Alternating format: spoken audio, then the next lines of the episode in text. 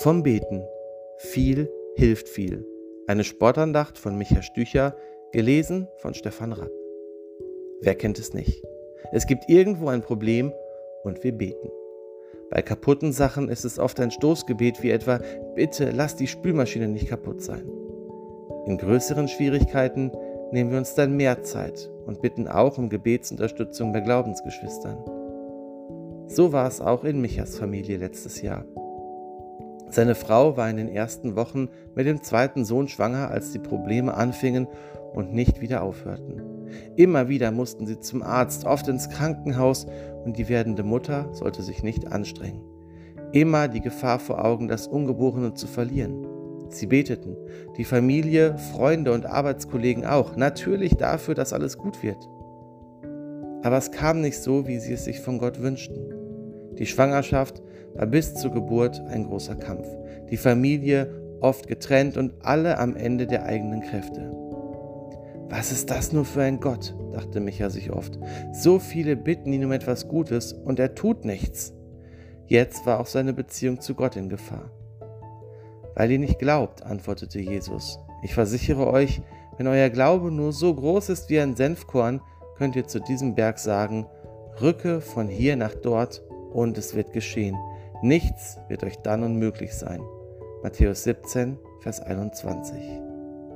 Eines Tages besuchte Micha wieder einmal seine Frau im Krankenhaus. Babysitter war organisiert, Videokonferenz für die Arbeit, mal wieder im Büro und nur die Hälfte mitbekommen. Seine Frau war total aufgelöst und brauchte Ermutigung. Was gibt's von zu Hause zu berichten? Der Vierjährige vermisst Mama immer noch. Plötzlich sagte Micha zu seiner Frau, ich höre jetzt auf dafür zu beten. Ich kann die Enttäuschung nicht mehr ertragen und will nicht Gott dafür die Schuld geben.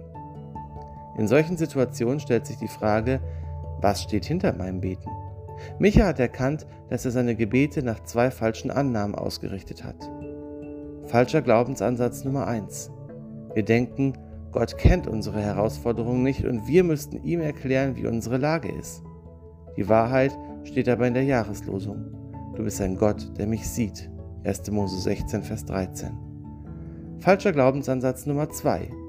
Wenn ich Gott ganz oft sage, was die Lösung ist und ihn darum bitte, wird er diese akzeptieren und umsetzen. Gott lässt sich von mir überreden. Dass das nicht der richtige Ansatz ist, um mit Gott zu verhandeln, musst du schon Hiob erkennen. Gott fragt, wo warst du, als ich die Erde gründete? Sag's mir, wenn du so klug bist. Hiob 38, Vers 4. Die Wahrheit ist, Gott ist souverän in allem.